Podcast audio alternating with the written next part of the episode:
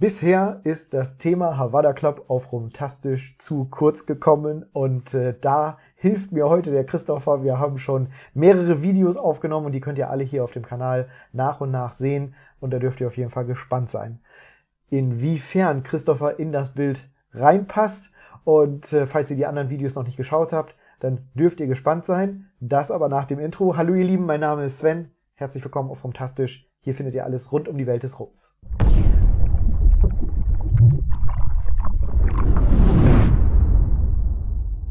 Christopher ist extra hier zu mir ins Studio gekommen. Vielen Dank auf jeden Fall an der Stelle nochmal dafür. Fand ich echt cool, dass du das so kurzfristig auch hingekriegt hast.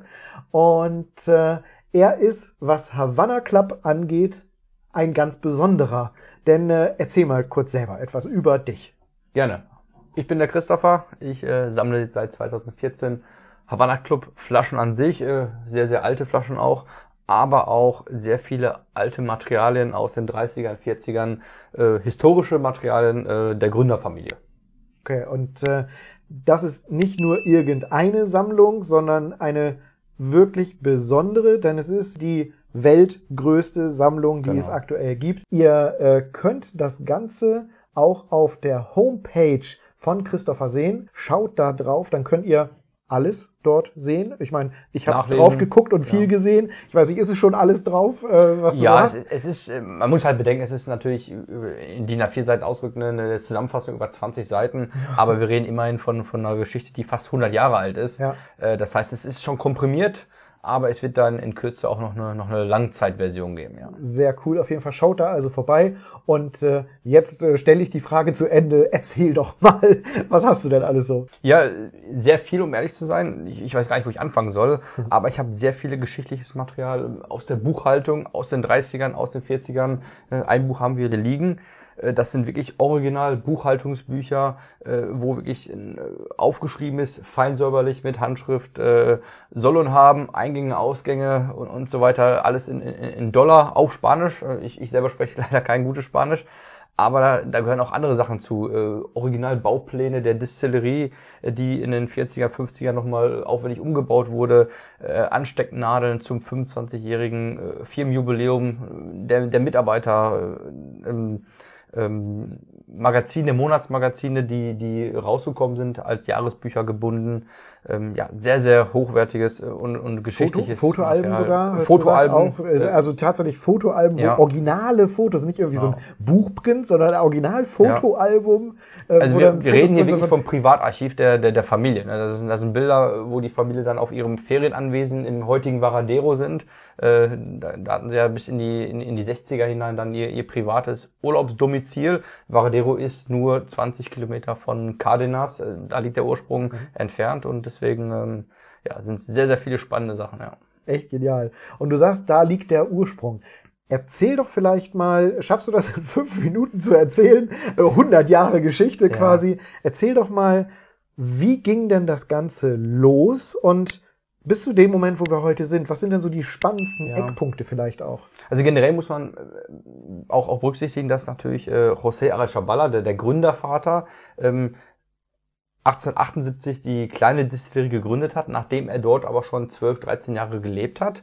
Ähm, in einer Zeit, ähm, er kommt ursprünglich aus dem Baskenland, aus dem spanischen Baskenland, in einer Zeit, wo äh, im Baskenland alles sehr, sehr verarmt war. Er ist dann als, als 15-Jähriger äh, zu einem weit entfernten Bekannten nach Kuba gegangen, ähm, einfach um auch, auch die Familie zu Hause ein bisschen zu unterstützen. Und Kuba war damals selber sehr auch, auch äh, sehr gebeutelt. Ne? Politische Unruhen, äh, es folgte dann der, der, der Krieg gegen die Amerikaner, Unabhängigkeit, äh, Franzosen, Spanier und, und so weiter. Das ist echt eine sehr komplexe Geschichte, mhm. aber es spiegelt so ein bisschen wieder, dass generell Kuba damals nach wie vor auch eine sehr, sehr schwierige politische Situation hatte. Ähm, letztendlich hat er 1878 dann ähm, seine kleine Distillerie gegründet. War ein kleines äh, Familienunternehmen in Cardenas, ähm, südöstlich von, von Varadero, wie man es heute kennt, okay. und ist dann immer größer geworden und 1921, 1923 ähm, ist dann praktisch diese äh, kleine Distillerie in die José Arachabala SA umbenannt worden, weil man im Umkreis sehr viele andere kleinere Unternehmen geschluckt hat. Mhm. Und danach wurde man dann wirklich ähm, über die 20er, 30er, 40er zum Riesenunternehmen. Man hat hauptsächlich damals äh, Zucker produziert, aber auch äh, ähm, Alkohol, äh, Industriealkohol hergestellt, ähm, Brandys, Cognac äh, hergestellt, aber noch kein Rum. Der erste Rum wurde dann wirklich 1934 erst abgefüllt, der erste Havana Club. Mhm. Man sagt jetzt äh, natürlich auch, um, so ein bisschen natürlich die Geschichte so ein bisschen natürlich äh, zu schmücken, ähm, Havana Club existiert seit 19, 1878, das stimmt nicht. Der erste Havana Club ist 1934, 1934, 35 ähm, abgefüllt worden und man sieht hier auch die allererste Edition des Havana Clubs, das ist eine Flasche von 1938. Das Etikett ist aber die ersten sechs, sieben Jahre nicht verändert worden. Man hat eigentlich sich dann irgendwann auch dafür entschieden, Rum zu produzieren und am Ende ähm, ist man ein Arbeitgeber gewesen in Cardenas, der wirklich 2500 Mitarbeiter hatte bis in die 50er hinein. Man hat äh, halt sehr viel aus eigenen Mitteln aufbauen können. Äh, man hat den Hafen aus eigenen Mitteln äh, dort aufgebaut, damit man halt generell die Transportwege kurz halten kann. Und ähm, ja, man hat halt wirklich auch sehr viel für die Bevölkerung gemacht. Man hat ähm, nicht nur äh, überdurchschnittliche Gelder bezahlt, man hat keine Unterschiede zwischen schwarzen und weißen Leuten gemacht. Ich meine, das Management bestand immer aus Familienmitgliedern, aber man hat halt äh, teilweise Häuser an, an Mitarbeiter verlost. Man hat äh, überdurchschnittliche Gelder bezahlt, wie ich sagte. Man hat äh, äh, sehr viel Freizeitaktivitäten angeboten auf dem Firmengelände. Jeder Mitarbeiter hat zumindest indirekt von der von der Firma Arachabala SA natürlich profitiert. Und ähm, ja das hat sich natürlich dann so ein bisschen geändert. Es gab dann wieder politische Unruhen Ende der 50er, als dann äh, Fidel Castro dann mit, mit, mit seiner Partei so die Macht übernommen hat. Genau. Und dann, dann sind dann halt auch, auch viele Firmen dann natürlich äh, enteignet worden.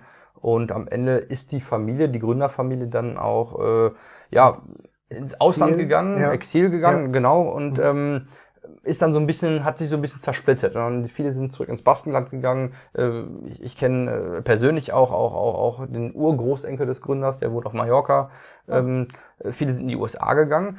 Aber, und das ist das Problem der Arechabalas gewesen, anders als die Bacardi-Familie hatte Havana Club, also die Arechabala SA, kein zweites Standbein im Ausland. Und ähm, das war so ein bisschen im Nachhinein der Fehler. Um noch ärgerlicher ist, man hatte mal einen Standort in Puerto Rico, wie die Bacardis. Ja. Allerdings hatte man den während des Zweiten Weltkriegs geschlossen, Ach. weil er nicht so wirtschaftlich war. Und ja. ähm, das ist der Grund, warum die Bacardis bis heute noch als Familienunternehmen agieren äh, in den USA und ähm, ja, die Arachabala SA so ein bisschen in Vergessenheit geraten ist. Und ähm, ja, Ende vom Lied ist in den, in den 70ern sind dann die, die Namensrechte, die registriert waren, ausgelaufen.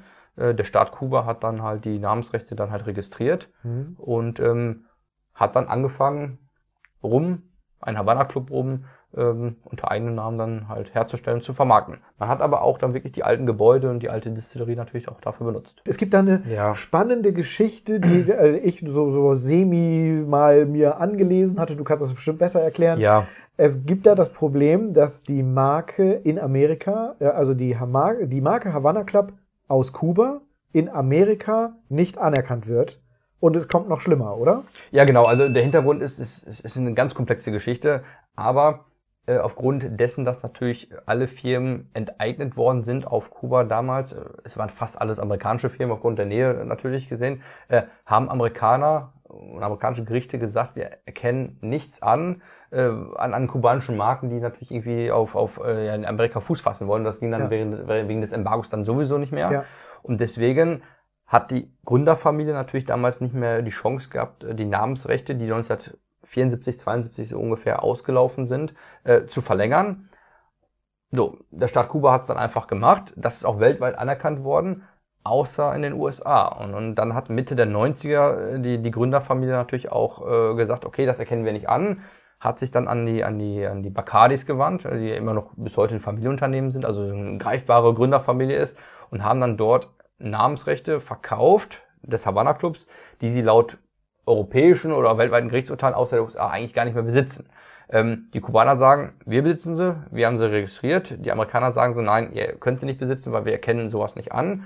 Und deswegen hat dann die Firma Bacardi den Arachabalas die Namensrechte abgekauft und das hat dann den Hintergrund, dass Mitte der 90er Bacardi einen Havana Club herausgebracht hat und Havana Club Kuba sowieso und deswegen existieren es eigentlich zwei oder drei Havanna-Clubs. Und äh, die Bacardis sagen, wir haben unseren Bacardi mit der Originalrezeptur der, der Gründerfamilie herausgebracht. Und ähm, ja, Kuba erkennt das nicht an. Kuba hat aber auch auf der ganzen Welt Recht bekommen, außer in den USA. Und deswegen ist es halt wirklich eine sehr, sehr komplexe Geschichte, wo man auch, ja, man kann sich eine Meinung zu bilden, aber man es ist schwer, da irgendwie äh, so den, den, den Mittelweg zu finden und zu sagen, das ist jetzt richtig oder das ist falsch. Das heißt, wenn ich in Amerika eine Flasche Havana Club kaufe, dann ja. ist das nicht die gleiche, die wir hier kaufen, richtig? Nein, überhaupt nicht. Also da steht natürlich erstmal drin Brand bei Puerto Rico. Bacardi hat ja neben den Bahamas ihren Firmensitz auch immer noch in Puerto Rico aus steuerrechtlichen Gründen. Aha. Aber komplett anderes Design. Ja. Und ich muss sagen, ähm, es ist sehr, sehr, äh, vom, vom, vom Logo her, vom, vom Design her, vom Label her, es ist sehr, sehr ähnlich der allerersten Flasche, die wir hier sehen. Ja. Ähm, wir sehen nämlich hier einen, einen, einen, einen Baum und einen, einen, einen Wildhund. Also ich, ich habe früher mal Wolf oder Fuchs gesagt, aber es ist wohl ein spezieller Hund und ein spezieller Baum, der wohl wirklich nur im Baskenland dann, dann wächst, ah, beziehungsweise okay. das Tier dort lebt. Ja. Und das ist dort auch auf dieser neuen Havana Club Bacardi Flasche abgebildet. In. Anlehnung. Witzig. Gibt es denn jetzt irgendwie aktuell noch Pläne? Gibt es da, hast du irgendwas erfahren, was eventuell ähm, läuft das Ganze jetzt irgendwie nur so einfach weiter? Kuba produziert oder gibt es da noch was Interessantes zu erzählen? Ja, also es ist ja so, dass dann unter der, der Präsidentschaft von Obama sehr viel auch gelockert wurde. Es kamen sehr viele amerikanische Touristen auch wieder ins Land und, ja. und äh, die Kubaner hatten auch berechtigte Hoffnung, dass dann wirklich der Havana Club irgendwann auch in Amerika verkauft werden kann und Was, darf. Es war ja das Gespräch, dass das Embargo komplett fällt. Das genau, ist bis ne? jetzt nicht passiert. Ja, und, und aber die Kubaner waren eigentlich sehr, sehr zuversichtlich. Havana Club hat aber, weil sie wussten, okay, die Bacardis werden sich da natürlich auch äh, gegen wehren, ja. wegen der Namensrechte, hat Havana Club eigentlich einen Rummarke in den USA schon registrieren dürfen und zwar mit dem Namen Havanista. Ja. das Label sieht haargenauso aus wie das, was wir bis vor sechs Jahren kannten, nur ja. dass dort nicht Havana Club, sondern Havanista drauf zu lesen war. Mhm. Dann kam aber die Präsidentschaft von Trump und äh, er ist eigentlich genau in die andere Richtung dann wieder gegangen und hat halt auch, auch wieder dafür gesorgt, dass mhm. Es kaum direkte Flüge gab, Kreuzfahrtschiffe durften dort wieder nicht anlegen. Also eigentlich das Embargo auch wieder so festgezurrt hat, wie es dann auch vor der Präsidentschaft von Obama war. Deswegen wird diese Flasche auch aktuell nicht mehr produziert mit diesem Label, aber der Markenname Havanista ist in den USA immer noch registriert. Und äh, hast du so eine Flasche?